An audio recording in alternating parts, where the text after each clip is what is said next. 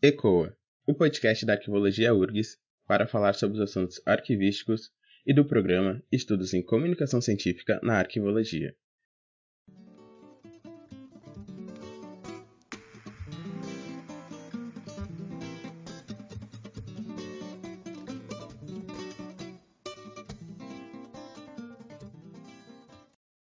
Eu sou Matheus Santos e serei o mediador do episódio. Hoje a conversa será sobre a pesquisa vencedora do prêmio Olga Gadiego de Investigação em Arquivos, de 2021, a dissertação Arquivamento da Web com foco no âmbito governamental.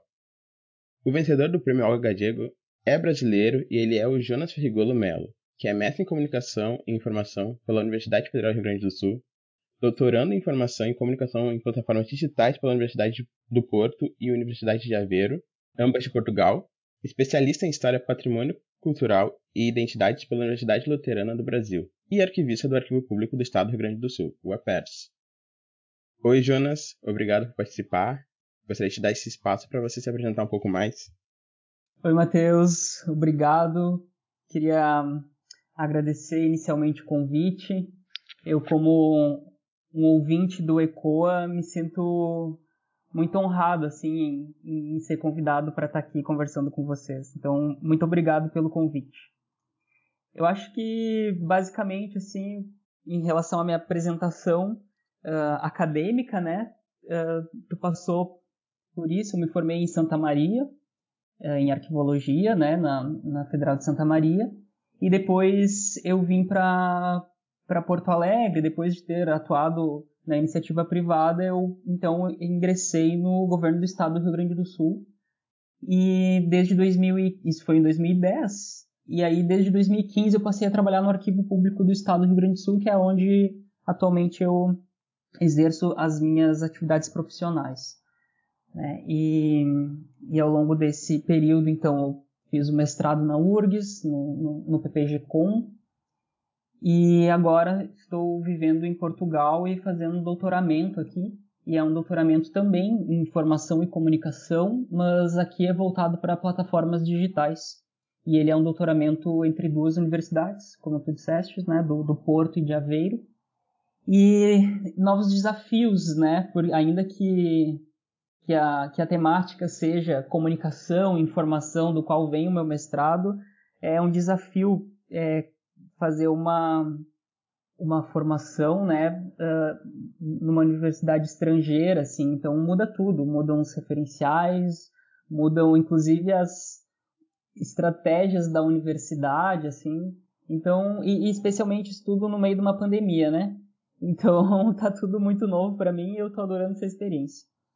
E fora do âmbito acadêmico, eu tenho envolvimento junto ao associativismo, já de longa data, é, atuo junto com o FINARC, que é o Fórum Nacional das Associações de Arquivologia, e em representação ao, ao FINARC e às associações, eu sou conselheiro do CONARC, né, ocupando essa cadeira, então, já segundo mandato, mandato, não sei se chama mandato, mas é, minha, minha segunda, segundo período, assim, como conselheiro do CONARC em representação às associações.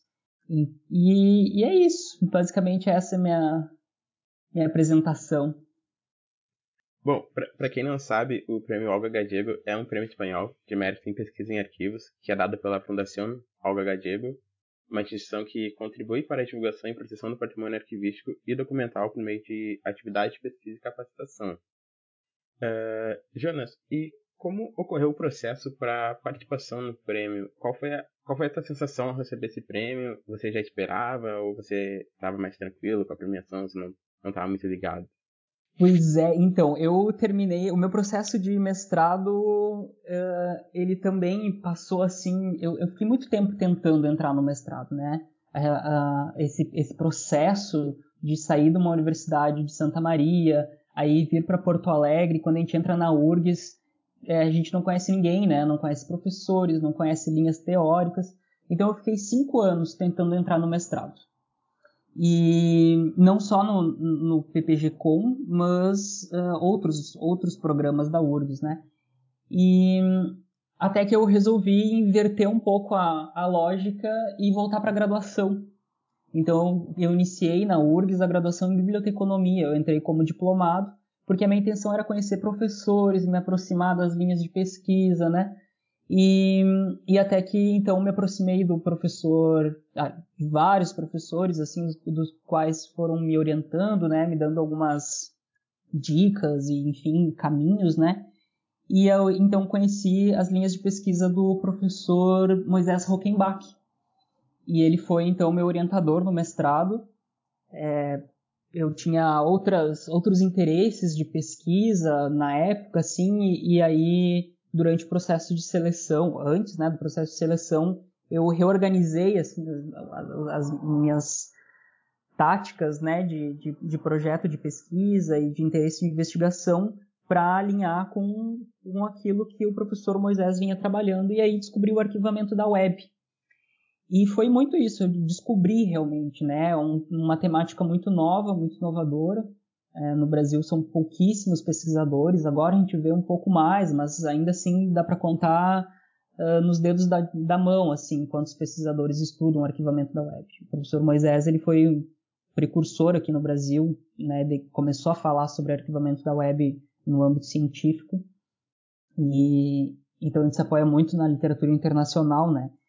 E bom, o, então por se tratar de uma temática inovadora, assim, me despertou muito interesse. A, a gente a gente uh, passou a investigar muito do que o resto do mundo estava produzindo. E aí, quando a gente terminou a dissertação, eu me dei conta que de fato era algo que precisava, que eu queria mostrar. Eu queria mostrar essa pesquisa. Eu queria poder é, contar para os, para os meus colegas de profissão, né, que, que existe esse, essa linha de pesquisa também, que a gente precisa se preocupar enquanto profissionais da informação, enquanto arquivistas, é, na preservação também desse ambiente web. Né?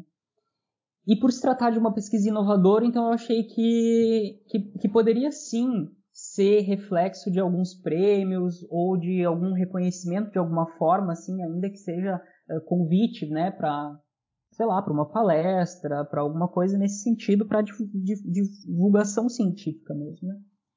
E aí surgiu esse prêmio, é, foi até o professor Moisés que me falou, mas eu vi, poxa, é, os vencedores do Prêmio Olga Galego de Investigação em Arquivos, todos eles são da Espanha, são de Portugal, porque concorrem, né? Então, é, é, teses e dissertações que tratam de arquivos é, em língua espanhola e, e, suas variações. Então, concorre também é, dissertações e teses escritas em galego, escritas em catalão e em português. E então os vencedores eles são de Portugal, são da Espanha, tem um vencedor que é colombiano, mas a tese dele foi, foi na Universidade de Madrid. E todas muito fortemente relacionadas a arquivo. Quando a gente lê a tese desses vencedores, é arquivo puramente, né? E a minha dissertação ela foge um pouco da, da arquivística ou da arquivologia, ela vai mais para a área da ciência da informação, a gente perpassa assim, né, as questões arquivísticas, mas eu achei que, seria interessante concorrer ao prêmio. Mas eu não estava esperando vencer, não. Eu pensei assim, ah, eu acho que não tem nada a ver, não tem muito a ver. Inclusive, esse foi o comentário que eu fiz pro professor Moisés quando a gente submeteu a inscrição. Eu disse, ah, tudo bem, vamos mandar, mas é, eles estão premiando muito a, a arquivística clássica, digamos assim. Então eu não estava esperando realmente. Realmente não estava esperando. E aí eu abri meu e-mail num, num sábado. Uh, cheguei em casa, assim, abri o e-mail no sábado e eu vi que eu li aquele, aquele e-mail e estava escrito em, em, algum espanhol, que eu não sabia que espanhol era aquele, eu não não quando sabe quando tu lê e, e tem que ler mais de uma vez para conseguir entender para cair a ficha assim? E foi mais ou menos isso. E aí eu coloquei no tradutor no Google Tradutor e disse gente mas que idioma é esse? Porque não é espanhol né? Não é o espanhol que eu conheço E aí coloquei em catalão, mas não, catalão não é isso. Daí, e daí ficou uma, uma coisa estranha, assim, até que tá, eu mandei pro, pro Moisés o e-mail, disse, Moisés, é, realmente vencemos? Daí sim, vencemos, né? Então foi uma surpresa e... Ah, daí eu chorei, né? Porque eu sou tri, já tô assim, tri emotivo, eu já sou emotivo e tô vivendo essa fase um pouco mais emotiva. Daí comecei a chorar, eu não acredito, cara, sério, que massa, assim, que massa, sabe? Que honra receber um prêmio. E foi no dia 8 de março, né? O resultado. E dia 8 de março é o Dia Internacional da Mulher. E, e receber um prêmio com o nome dessa mulher, sabe? Olga Galego é uma pesquisadora da nossa área. E não só por ser mulher pesquisadora da nossa área, mas é uma mulher que pesquisa mulheres na nossa área, sabe? E aí foi muito significativo, assim, foi, foi, foi muito interessante. Eu, eu fiquei muito surpreso, muito grato, muito honrado, assim. Sabe quando tu diz, eu não tenho nem roupa para isso? É como eu me sentia, é como eu me sinto ainda.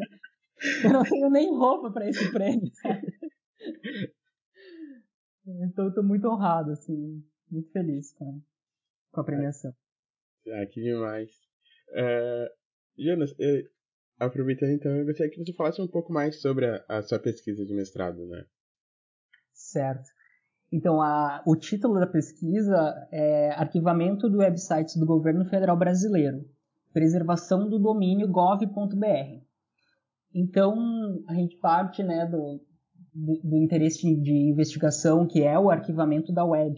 A gente já parou para pensar assim, onde, onde estão os websites, sei lá, por exemplo, onde está o Orkut, né? O Orkut foi uma rede social extinta. Será que a gente tem acesso a como era o formato do, do Orkut? Ou mesmo como era o Facebook, que é uma rede ainda que a gente usa, né? E o Facebook ele foi evoluindo ao longo do tempo. E, e se a gente quiser contar essa história do Facebook, será que nós temos esses registros de como era o Facebook, né? E, mas aí tudo bem, é, uma, é um interesse de pesquisa que eventualmente surja relacionado a, a essas plataformas que eu usei como exemplo, mas a mim me preocupa o sentido público, né? Eu sou servidor público e desde quando eu ingressei nesse, nessa profissão, que ainda que eu não, não goste dessa denominação, eu quando, quando pergunto a minha profissão, eu escrevo arquivista, né? E normalmente quando são formulários eletrônicos não tem arquivista como profissão, né? e aí a gente acaba tendo que preencher outro, ou funcionário público. Mas eu não acho que funcionário público seja uma profissão. Né? Minha profissão é arquivista. Funcionário público para mim é é quase que, que vocação, assim. Eu uso eu uso para mim como vocação. Quando eu vou trabalhar, agora eu não estou trabalhando presencialmente, né? Mas quando eu pegava ônibus para ir trabalhar, eu olhava na fila do ônibus e pensava: todas as pessoas aqui são os meus patrões, né? Eu, eu trabalho todos os dias para elas, para todos os cidadãos. Então eu tenho muito carinho também pelo serviço público e eu acho que tudo que eu puder fazer para contribuir com o serviço público, seja cientificamente, profissionalmente ou uh, no meio do associativismo, ou seja onde for, eu vou fazer, né? Então, meu, meu interesse de pesquisas veio do arquivamento da web, mas eu queria entender então esses websites governamentais. E passei a me perguntar onde estão os websites, os primeiros websites governamentais, que começou lá no Fernando Henrique Cardoso em 94, 95, os computadores começaram a surgir, né, mais fortemente no Brasil e a internet. E onde estão os primeiros websites do governo? Né? Como eles eram? Que conteúdo eles tinham? Qual era a linguagem? Eles usavam fotografias? É... E a gente não tem. A gente não tem nada disso. Né? Então, tem um pesquisador, o Vincent Cerf, ele já alerta, né? já alertava, em 2015 ele escreveu isso, para o perigo das futuras gerações é, não terem registro do seu, do seu período, né? E muito porque a gente tem, a gente tem produzido muito na web. Então a gente precisa se preocupar em preservar isso também, né? Se a gente pensar em hemerotecas, sempre houve a preocupação em preservar jornal, né? Jornais de circulação, assim. E, e hoje os jornais boa parte deles não estão mais impressos e a gente está se preocupando em preservar esse jornal no ambiente digital, né? Como fazer isso?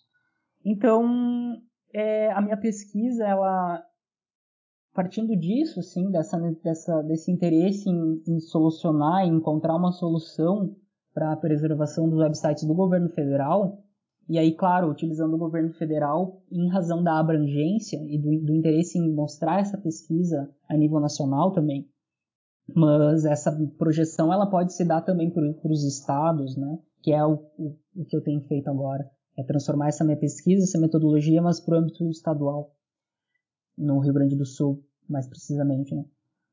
E então a pesquisa ela buscou a partir de uma metodologia bem ampla, assim, com várias etapas, é, é, solucionar ou responder é, quais, quais são as possibilidades que a gente tem para a preservação dos websites do governo federal. E lá no fim, como uma das conclusões, assim, a gente defende que o país deveria definir sua política de preservação de documentos digitais, incluindo os ambientes web, porque a gente tem política de preservação de documentos digitais, né, elaborada pelo CONARC e está lá publicado uh, no site do CONARC, do Arquivo Nacional, a política de preservação digital. Mas a política foi de 2012, depois ela foi atualizada em 2016, e lá é, é, é dito né, que futuramente é, documentos complexos, tais como tal, tal, tal, tal, e páginas web serão tratados. Então, a, a política nacional de preservação de documentos digitais exclui o ambiente web. Por quê? Porque é complexo? Bom, mas é complexo e aí a gente não vai pesquisar? A gente não vai se preocupar com elas, né? E essa é a minha indagação, né? Segue sendo essa, a gente não tem a preocupação ainda. Agora o Arquivo Nacional vem se preocupando um pouco mais, né? O CONARC também vem se preocupando nesse sentido, a gente já vê alguns sinais de, de interesse em, em, em pautas relacionadas ao arquivamento web, reuniões vão sendo feitas, outras pesquisas vão sendo é, vão aparecendo no Brasil a respeito disso, outros pesquisadores, né?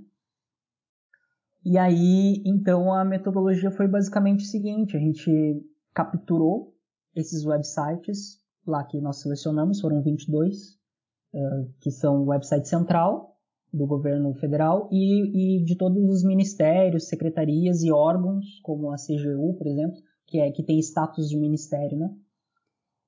E, e então a gente capturou esses websites, nós arquivamos a partir da metodologia já estabelecida internacionalmente pelo Internet Archive, que é o, o Eretrix, é um software livre que faz o arquivamento da web. Ele baixa, ele, ele, ele basicamente congela aqueles, aquele website que eu estou preservando. Ele congela naquele dia, naquela hora, né?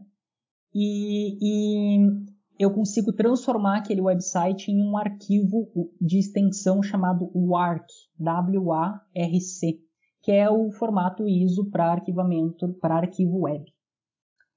E esse arquivo ele precisa ser lido, então, né, por um programa. E esse programa que nós utilizamos foi o Wayback, é, que então ele eu coloco esses arquivos lá e ele lê para mim, ele mostra como era o site no momento do arquivamento. E depois, passado um tempo da pesquisa, durante a pesquisa, eu comparei o website arquivado para o ao vivo. Então foram 16 itens de comparação. Daí eu pude ver o que, que mudou entre a, a, versão atual, ao vivo, que a gente chama, né, para a versão arquivada. Uh, pude perceber quais as falhas de arquivamento, porque sim, tem falhas de arquivamento. Né? Ele não arquiva, por exemplo, vídeos de uma forma tão fácil, áudios. Então, aqueles websites que tem, por exemplo, rádio web, a gente não conseguiu capturar, porque tu precisa de uma outra ferramenta para capturar vídeo, para capturar áudio. Arquivou de forma quase perfeita textos e imagens. E aí a minha pesquisa ela traz isso. Então ela vai mostrar site por site como que arquivou cada um deles e ao fim, então, a gente propõe que se tenha uma política para preservação e a gente conclui que os websites do governo federal são sim passíveis de arquivamento, é possível arquivar, e que eventuais mudanças, alterações nesses websites que eventualmente sejam feitos, é, precisam ser mudanças que atendam aquilo que o consórcio W3C, que é o consórcio internacional que define os padrões de, de, de, de programação de websites, né, tem que atender então esses padrões definidos pelo consórcio, para que ele possa ser arquivado mais perfeitamente ainda, né, que, que, que os eventuais erros sejam, é, sejam dirimidos. Basicamente, essa é a minha pesquisa. Certo. E, e Jonas, uh, você disse que esse assunto do arquivamento da web ele é pouco abordado no Brasil, né? Como foi para conseguir bibliografias é, então? É, realmente, são na época eram pouquíssimos. Nós tínhamos, quando eu comecei, nós tínhamos as os artigos do professor Moisés aqui no Brasil. Tinha mais um pesquisador que tinha escrito um artigo não científico, assim, um artigo mais de revista, né? Uh, sobre arquivamento da web ou o interesse em, em, preservar websites. E tinha duas dissertações de mestrado também estavam sendo desenvolvidas na URG sobre a orientação do, do professor Moisés. Então tinha muito pouco, né? Então a gente precisou ir para pro, pro, a produção internacional. E aí, quando a gente coloca nas bases, nas plataformas de, de dados científicos, a gente encontra, né? Encontra bastante trabalho. Nos Estados Unidos produz bastante, a Europa tem produzido muito, né? Inclusive países dos quais a gente que a gente não entende, não, não vê assim como uma tradição na, na, na nossa área, tem produzido muito sobre arquivamento web, como por exemplo a Croácia, né? tem, tem, tem uma produção bem consistente assim em arquivamento da web. Inclusive em 2018 Moisés e eu fomos para a Croácia no consórcio, no consórcio não, no, no é, numa conferência internacional do consórcio de arquivamento da web. E lá estavam, se não todos, boa parte dos arquivistas web ou né, das pessoas que se interessam pelo arquivamento da web no, no mundo.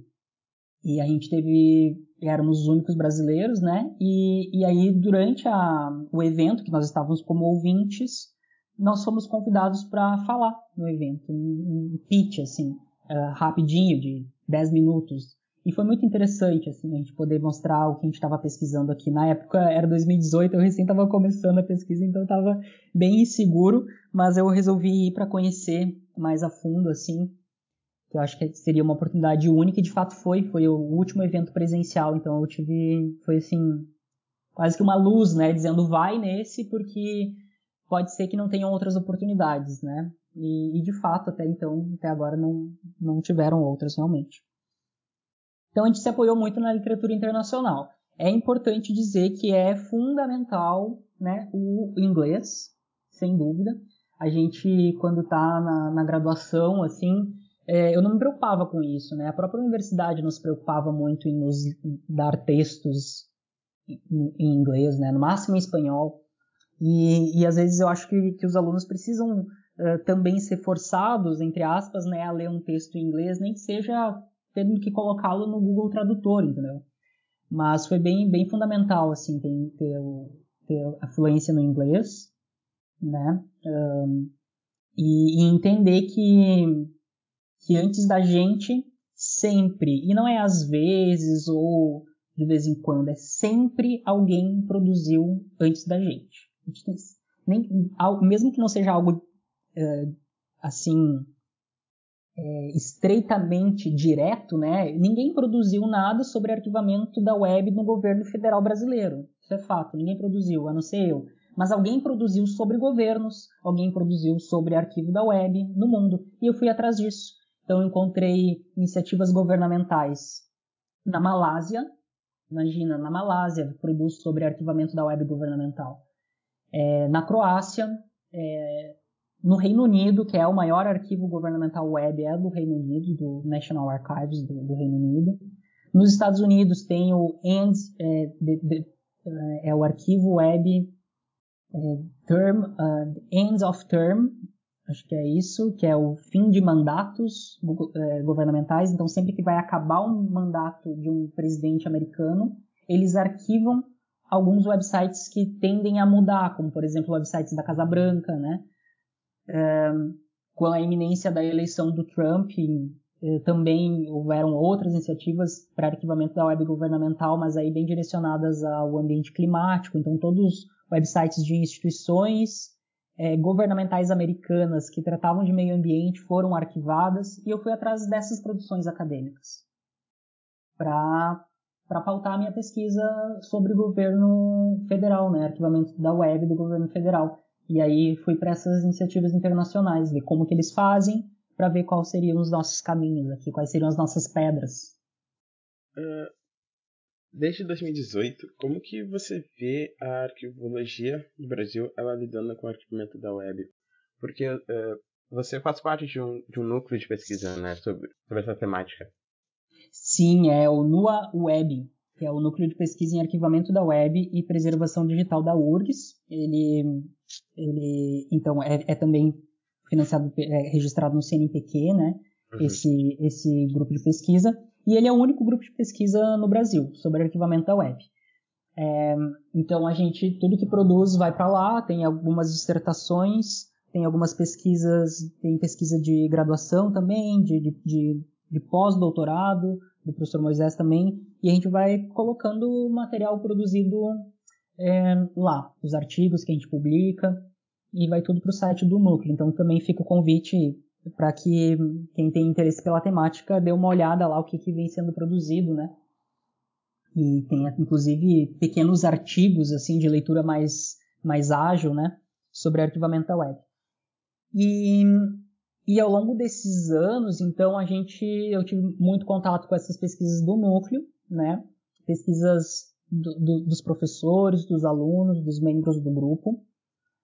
E aí foram surgindo algumas outras iniciativas, assim, em 2018 eu conheci, lá na Croácia, eu conheci uma arquivista do, do Congresso Americano, e lá no Congresso Americano eles trabalham com arquivamento da web, não é Congresso? Acho que era Congresso Americano, eles trabalham com arquivamento da web e eles têm uma seccional do Congresso Americano aqui no Brasil.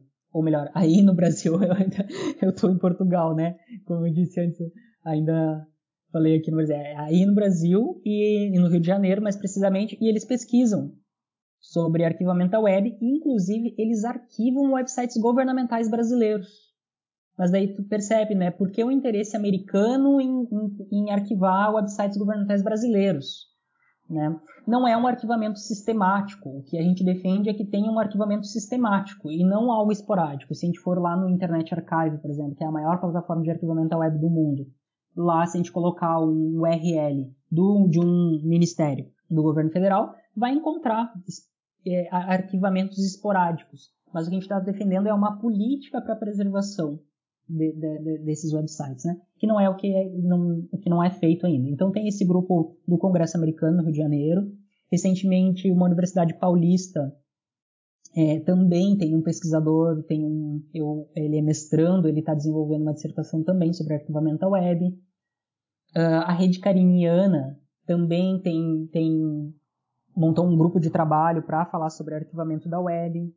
Tem pesquisas da professora Catarina Pavão também, que daí está tratando sobre a questão dos metadados, que é a área de pesquisa dela, mas aí voltado para o arquivamento da web. Então são, dá para contar nos dedos realmente as pesquisas no Brasil que estão sendo desenvolvidas sobre a temática. Eu acho que a tendência é aumentar, é, especialmente porque agora vai sair a versão 2.0 né, do EARC Brasil. E eu fiz, eu participei da consulta pública, teve uma consulta pública que o CONARC fez é, sobre essa redação da, da versão 2.0 e eu então li para poder contribuir.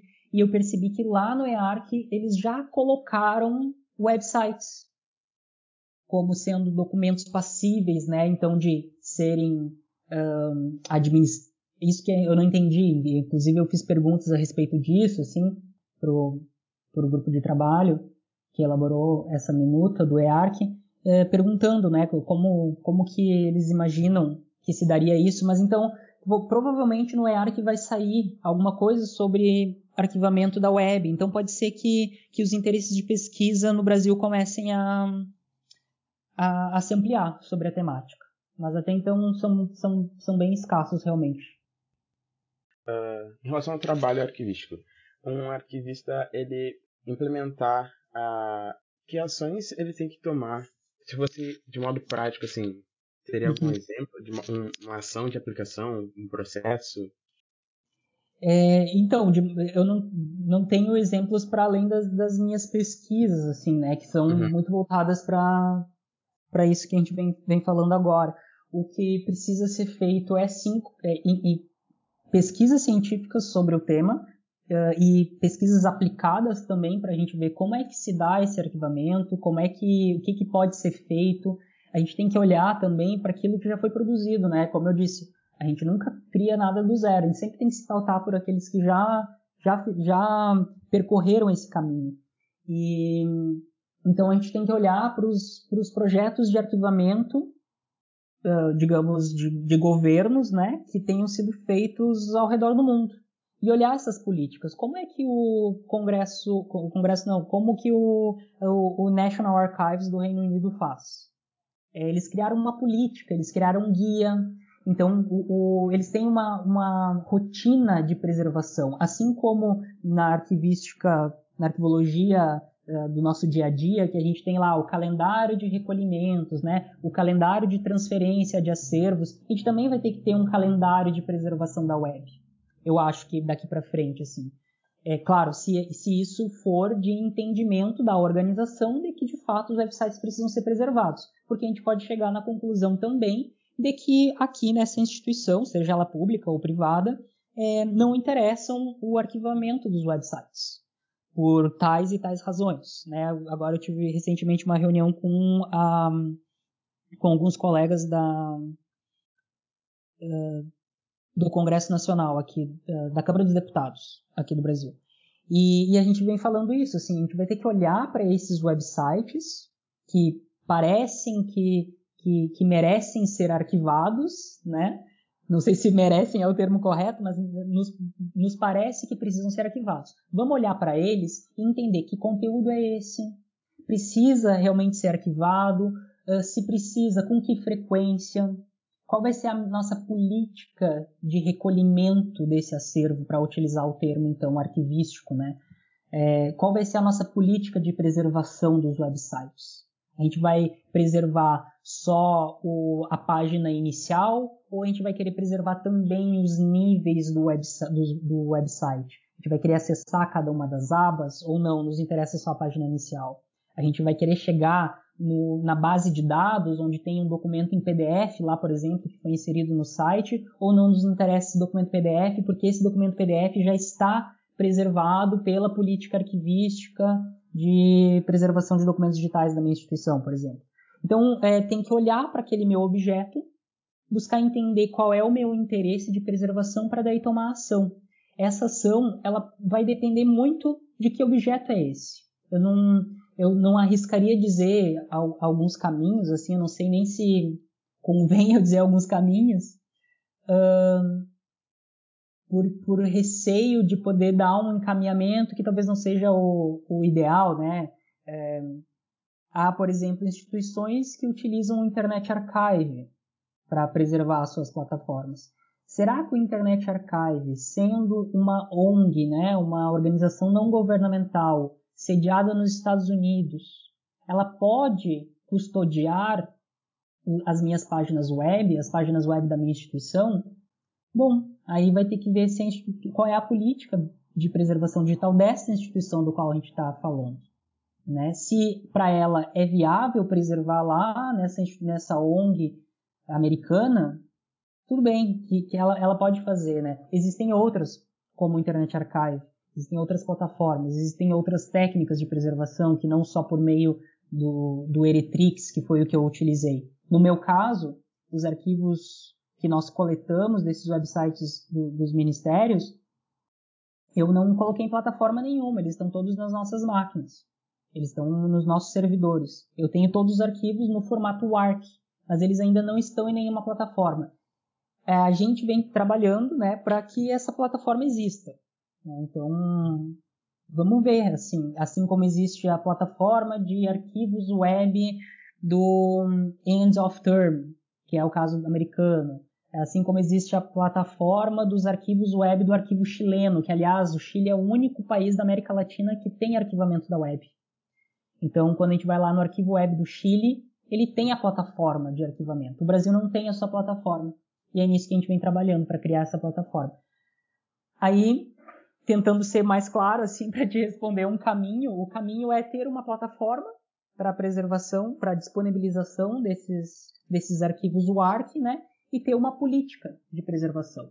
Eu preciso entender quais são as minhas necessidades, qual é a frequência que eu vou recolher, qual é o tamanho desses, desse acervo, e dependendo do tamanho também, eu vou precisar de storage, vou precisar de várias questões.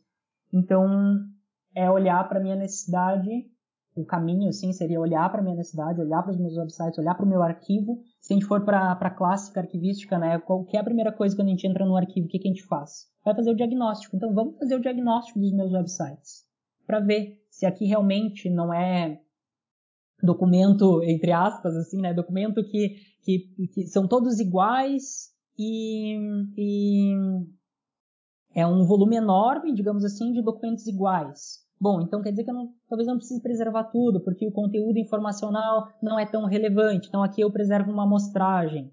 Né? Então a mesma técnica que a gente utiliza para o arquivo físico, né, a gente também vai utilizar para os websites, para os nossos arquivos online.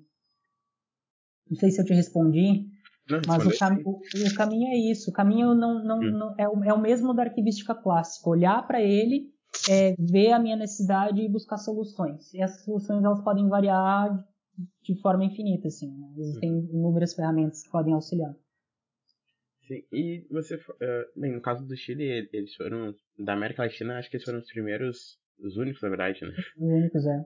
A ter, a, acho que uma iniciativa nessa temática, né? É, foi. Uh, na, na tua pesquisa, você fala sobre o ciclo de vida do arquivamento da web. Uh, esse ciclo de vida ele se daria a um bom gerenciamento, a uma manutenção, a verbas. né? A gente fala de arquivo, a gente precisa falar um pouco de verbas também. Né? É, é. Isso tudo, isso tudo. É, não, não, foge, não foge da clássica né, arquivística. Assim. O, o ciclo de vida do arquivamento da web ele é um modelo proposto pelo Internet Archive, na verdade pelo serviço do Internet Archive, é, e algumas são pesquisadoras desse serviço, e elas criaram então esse ciclo de vida do arquivamento da web. É, ele é de ele é de 2013, se eu não me engano. Então, assim, é o, é o que a gente tem dentro da, da do, do, do, conteúdo sobre arquivamento da web, né? Então, ele vai, vai ter, assim, uma, uma linha de políticas dentro para chegar no meu arquivo web, né? Então, vou ter a, a, visão e os objetivos do meu arquivo. É isso tudo que eu vinha falando antes, né? Criar essa, essa política. Para criar essa política, eu preciso fazer alguns caminhos, né? E no arquivo, né, nessa proposta das pesquisadoras do Internet Archive, então tem uma linha de políticas, a visão e objetivos, os recursos e os fluxo, o fluxo de trabalho, o acesso, o uso e o reuso, uh, quais são, como vai se dar a preservação, elas fazem, sugerem um gerenciamento de risco, né? E depois elas fecham, isso é no âmbito político. Depois elas fecham assim para para assim para aplicação, mais relacionada a metadados, a descrição. Então eu preciso aqui criar critérios de avaliação e seleção desse acervo, né? Eu preciso criar um escopo. Qual vai ser o escopo do meu arquivo? Qual é o objetivo do meu arquivo?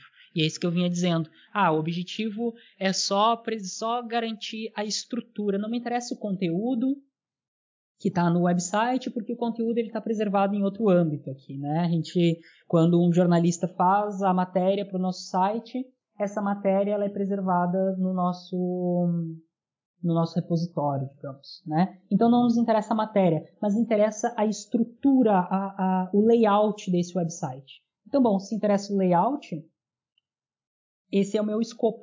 E aí eu vou organizar o, o meu processo de arquivamento conforme o meu escopo, né? As minhas capturas, o meu armazenamento, a organização disso, que são outras fases do ciclo, as garantias de qualidade. Eu também vou ter que criar essa, essas políticas para garantias de qualidade desse acervo. E E esse é o ciclo de vida da Bragg e da Hanna, que é de 2013. Ele é em inglês, né, mas o professor Moisés traduziu num artigo publicado em 2018. Então, para quem quer ver, além de estar na minha dissertação a tradução, tem também no artigo do professor Moisés, que eu acho que foi o primeiro artigo sobre arquivamento web aqui no Brasil, foi em 2018. E não tenho certeza dessa informação, mas eu acho que foi. E aí, uh, depois de, de, desse, desse, desse ciclo de vida, tem uma outra proposta que me interessa um pouco mais, assim, é, que é uma proposta de pesquisadores pesquisadores de é, eles são da Universidade de Istambul se eu não me engano. Agora eu não estou conseguindo ter certeza, mas eu vou pesquisar. Vou, é, Preston University Islamabad. Ai, ai, ai, e agora? Falar esse idioma. mas enfim, são, são pesquisadores, de, de, de, é, eu acho que eles são de, de Israel, são israel, israelenses. Uhum. E eles têm um, uma outra proposta que chama Abordagem Sistemática para a Preservação da Web. Essa não tem tradução ainda, essa tradução é minha. É, é, esse título, né, eu que traduzi assim, pode ser traduzido de outra forma. E, e, eles, ao invés de montarem um ciclo, como a Braga e a Hanna, eles montam um fluxo. Quase que um fluxograma, assim. E aí, nesse fluxograma, ele, que e eu traduzi na minha dissertação, está traduzido. Então, é a, é a primeira tradução que tem para português inclusive tem intenção de publicar isso em artigo, inclusive.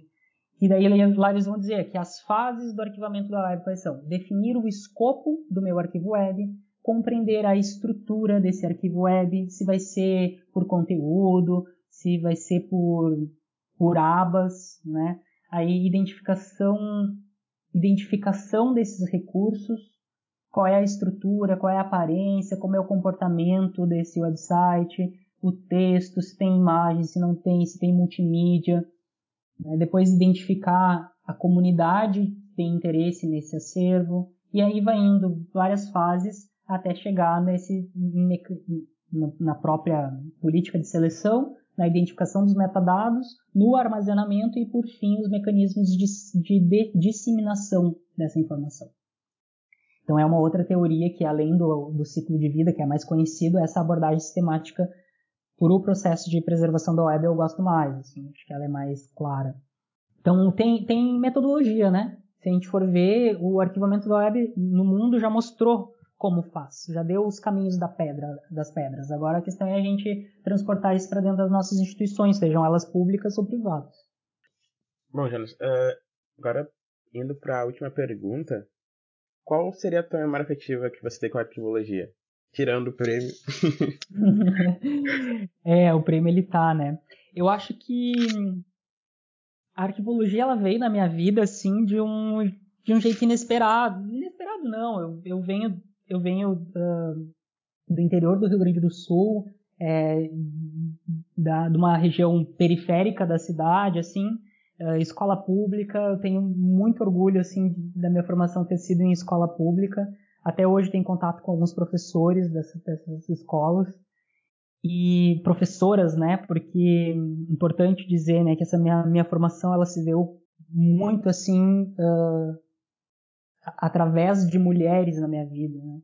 Então a memória afetiva ela também vem desse lugar de, de, de mulheres. Eu tenho muita honra assim de ter sido aluno e ter sido orientando da professora Eneida Isabel Schirmer Richter, lá de Santa Maria. E, e a partir dela, assim, então eu gostaria aqui de citar todas as professoras mulheres que passaram pela minha vida, mas ser impossível, assim, mas citando a Eneida, estendo a todas elas, assim. E eu tenho um carinho muito especial para essas professoras do período da, da, da, da formação em Santa Maria, né? E não só as professoras, mas as amigas e amigos que eu fiz ao longo da minha formação, das experiências como estagiário. Eu tenho muito carinho, assim, memória afetiva muito forte que eu tenho é o prazer, assim, de uh, pegar o ônibus de manhã de um lado da cidade, tipo, seis da manhã, e ficar uma hora e, e dez dentro do ônibus dormindo, porque eu aproveitava para dormir o restante que não tinha sido encerrado ainda dentro do ônibus, e eu acordar exatamente na universidade, porque ônibus, quando, quando chegava na universidade, na UFSM, na, na cidade universitária, né, é, é, é, o chão é de paralelepípedo, então o ônibus começava a sacudir, e, e aí eu lembro de acordar, então eu, sempre, eu dormia no ônibus, vindo da região oeste e a universidade na região leste. Então eu literalmente atravessava a cidade e a memória que eu tenho assim disso é o ônibus terpidando naquelas pedras e entrando na universidade, no arco da UFSM, que é um é, assim uma marca da universidade, né? Uhum. E aí chegando no curso e depois da aula é, com uma, cansado já, né? O, a, é, já cansado de manhã, assim, para acordar cedo e tudo mais e trabalhar na Planalto, na Planalto Transportes, que eu estagiei por quatro anos. Na época não tinha lei de estágio, então podia estagiar por bastante tempo. uh, na época, parece que eu sou velho, eu não sou, tá? Isso era 2000 e... Ai, ai, ai, 2007. É, a partir de 2006, eu acho, 2006. E... E aí, a outra memória afetiva que vem, assim, é, é da Rosana, que era minha chefe lá na, na Planalto. E a gente trabalhando junto, eu como estagiário e ela me dando toda assim, me, me pedindo ajuda, me entendendo como um profissional já da área, ainda sendo um aluno, ainda tendo que aprender muito, né? Uh, essa é uma, uma memória de carinho, assim, muito afetiva que eu tenho desse período de formação, né? E depois eu então me formei e eu fui fui dar uns rolês na vida, assim. fui dar uns rolês e voltei. E aí fui parar na Iron Mountain, que é uma empresa né, de, de custódia e gestão de documentos sediada em Curitiba. Ela é uma multinacional, ela está presente em vários lugares do mundo e em todos os continentes. No Brasil são cinco ou seis unidades. E eu era arquivista dessas unidades brasileiras. E fui morar em Curitiba. Então eu saí de Santa Maria com 20 quilos de mala, com roupa dentro, e fui para Curitiba para trabalhar nessa empresa, sem nunca ter trabalhado na área, não sei como estagiário. E então foi um baita desafio assim, e eu me vi ali já tendo que me envolver com o inglês, né, porque por se tratar de uma multinacional, então tem precisava ali saber inglês e eu disse que eu sabia na entrevista, mas a verdade é que eu ainda não sabia. Mas tudo bem, deu tudo certo, porque deu tudo certo porque o consultor, que a princípio era para eu conversar com ele em inglês, que eu disse que eu sabia, né? Chegou na hora eu não consegui falar inglês, e ele que bom que a mãe dele era espanhola, então ele sabia falar espanhol. Aí a gente trabalhou no portonhol e deu tudo certo. Uhum. É um, uma memória afetiva que eu tenho assim é da Iron. E lá, para além das questões técnicas que eu tive que aplicar, uh, assim, tirar tudo do papel, né? Tirar tudo que eu tinha aprendido na universidade para colocar na prática numa empresa com eu tinha só só no meu setor eram 700 funcionários subordinados a mim. Então, quando a gente se vê sendo jovem, com 21 anos e, e, e tendo 700 famílias é, de alguma forma dependendo de, de ti, assim, ou dependendo do, da manutenção do trabalho delas, é, a gente tem que olhar com, com outros olhos. Não é só questão técnica, legal, fiscal, né, salarial, empregatícia. Não, a gente tem que olhar para essas pessoas como elas tendo famílias, né, tendo tendo seus filhos, tendo suas histórias, tendo suas vidas que fora daquele horário de trabalho existe tantas outras coisas. E eu quis me preocupar com isso. E eu fiz questão de conhecer cada um deles, é, saber o nome, saber a história de cada um deles, me envolver nessas histórias de alguma forma. Uh, e eu acho que a minha principal assim memória afetiva da arqueologia é esse momento em que foi a primeira vez que eu tive um carimbo com o meu nome e embaixo dele escrito arquivista e ao mesmo tempo tendo nos meus braços, no meu coração, 700 famílias, assim, 700 pessoas, das quais eu eu tinha um carinho, tenho um carinho muito grande. E eu tô um pouco emocionado agora também, lembrando disso, porque eu sempre emociono falando da Iron. Realmente é um carinho afetivo que eu tenho muito grande. Em todas as palestras que eu, que eu fiz, assim, que eu fui convidado para falar da trajetória profissional, é a Iron que vem, assim. Uh, tenho cartas deles quando eu fui embora, fotos, é muito lindo, assim. E essa semana eu perdi a minha chefe lá, a, a minha supervisora, a Heloísa Munzi, uma pessoa incrível, alto astral. Uh, ela me dava carona para ir trabalhar, uh, passava na minha casa para me buscar todos os dias às seis da manhã para a gente ir junto pro trabalho. E às sete da noite a gente saía da empresa, a gente trabalhava muitas horas e a gente saía junto da empresa para ir embora e conversava sobre vida, sobre amores, sobre dores, fofocava e tal. E essa semana eu tive a notícia que a Heloísa ela faleceu de Covid. Né? Então, uh, essa minha memória afetiva na arquivologia hoje ela se confunde também com essa dor dessa perda assim da Elo. Uh, ao mesmo tempo muito grato por ela ter passado pela minha vida, por a gente ter se encontrado em algum momento nessa minha trajetória, na nossa trajetória, né? E é mais uma das 300, mais de 300 mil vítimas que, que a Covid e que a má gestão da Covid tem, tem levado, né? A gente precisa fazer esse posicionamento também, né?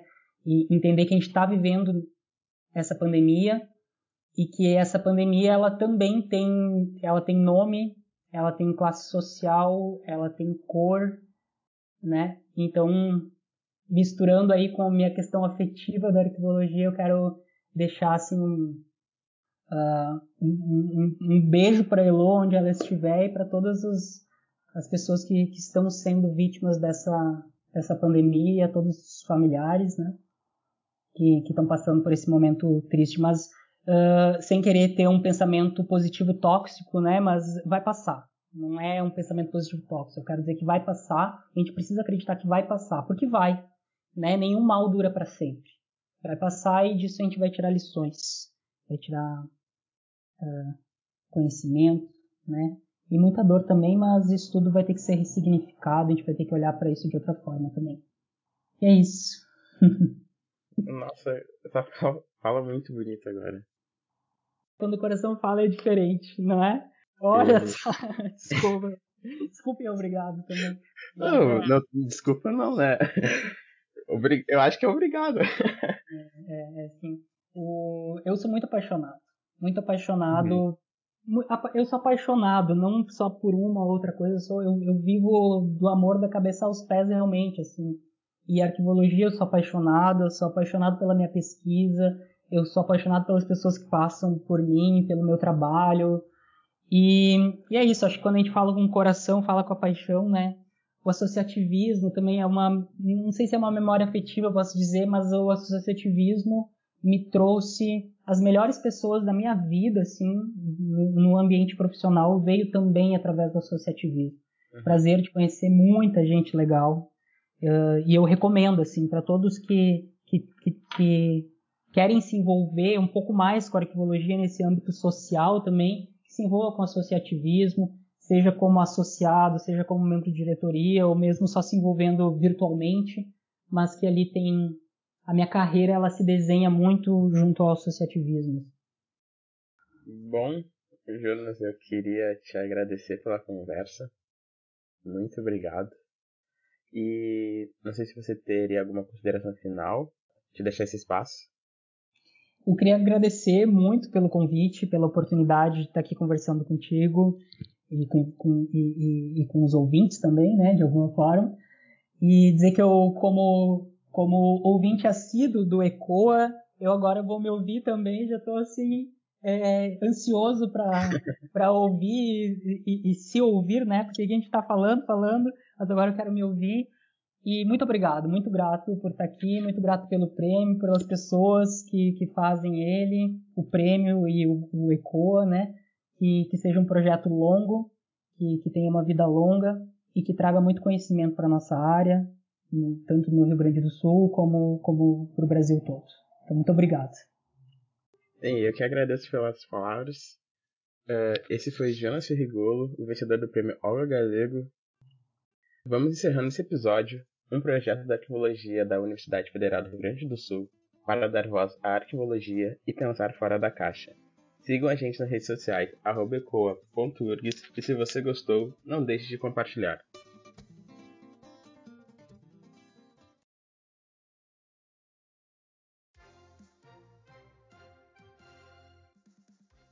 Olá, eu sou Letícia Gaiardo e trago para vocês hoje os destaques do Giro do Arquivo, edição 129.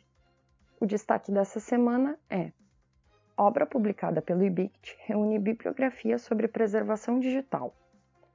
Com a proposta de reunir a produção intelectual nos mais diversos suportes informacionais sobre os principais aspectos relacionados à preservação digital, foi lançado e disponibilizado esta semana a Bibliografia sobre Preservação Digital, editada pelo IBICT da Unicamp. A obra foi organizada por Miguel Anjo Madeiro e Gildenir Carolino Santos e contou com a colaboração de outros 11 pesquisadores. O livro, que traz prefácio e apresentação em três línguas, cobre de forma ampla e descritiva os processos de soluções casuísticas e heterogêneas que se aplicam à preservação digitais em temas como arquivamento de sites, auditorias digitais, competências de perfis profissionais, curadoria digital, entre outros diversos temas. Vale a pena ser conferido. Na seção Brasil, instituída no final de março, a nova Câmara Técnica Consultiva do CONARC realizou sua primeira reunião no último dia 10. O grupo deu início às discussões sobre instrumentos de classificação e avaliação de documentos técnicos do Arquivo Nacional receberam representantes das Forças Armadas para falar sobre o repositório digital confiável de documentos arquivísticos da instituição. A Prefeitura de Porto Alegre editou, no final de abril, um decreto específico sobre a preservação dos documentos que se referem à pandemia de Covid-19. Estão abertas as inscrições para o curso de especialização em arquivos permanentes da Universidade Federal do Rio Grande, a FURG e o CPDOC da FGV continua incrementando sua vasta lista de acervos custodiados. Na semana passada, a instituição recebeu o arquivo pessoal do ex-ministro Luiz Gonzaga Nascimento Silva. E na agenda dessa semana, estão abertas as inscrições para a Jornada de Arquivologia, Biblioteconomia e Museologia, promovida pelo Grupic da UFAM. O evento ocorrerá nos dias 25 a 27 de agosto. E, no próximo dia 7 de junho, o curso de Arquivologia da UFPB dá início à sua programação especial da Semana Nacional de Arquivos. Confira. E na seção Mundo, o Arquivo Nacional da Colômbia abriu consulta pública sobre sua proposta de Plano de Gestão Documental Eletrônica. Vem aí o terceiro Congresso Arquivístico de las Américas, o evento ocorrerá virtualmente entre os dias 26 e 28 de agosto. E foi aberta a convocatória para o primeiro prêmio Vicenta Cortés Alonso. Promovido por instituições espanholas, o prêmio destina-se a recompensar trabalhos relacionados à arquivística. E na sessão para ler com calma, o programa de curadoria de registros digitais lançado pelo Conselho Internacional de Arquivos, via ICA em inglês, o arquivo que armazena os sonhos dos 15M, via El País em espanhol. E FBI desclassifica os arquivos sobre a morte de Kurt Cobain, via El Mundo em espanhol. E na seção para ver com calma, as defesas de TCC do curso de arquivologia da FURG, via Arquivologia FURG. A live Arquivos, Transparência e Acesso à Informação, via Arquivo Público do Estado de São Paulo e um vídeo diferente, com sons que marcaram a vida de quem usou microcomputadores no início dos anos 90. Estas foram as principais notícias da semana na área dos arquivos. Tudo isso e mais você confere no Giro do Arquivo. O Giro é publicado todas as terças. Receba grátis em seu e-mail. Para mais informações, acesse nossas redes sociais. Siga arroba Giro da Arquivo no Facebook, Instagram ou Twitter. Lá você encontra o link para assinar nosso boletim e receber o que é notícia no Brasil e no mundo da arquivologia.